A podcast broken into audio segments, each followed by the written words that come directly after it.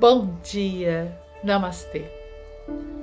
Onde quer que você esteja, este é o ponto de partida. Kabir. Onde você está hoje? Às vezes a gente acha que ainda precisa caminhar muito para ser capaz de começar. E a gente espera mais um pouco, espera o ano que vem, espera a próxima vida, né? e o momento nunca chega. Então, onde quer que você esteja hoje, você está no lugar certo, na hora certa, para dar o primeiro passo para a transformação que você deseja, seja ela física, espiritual ou mental.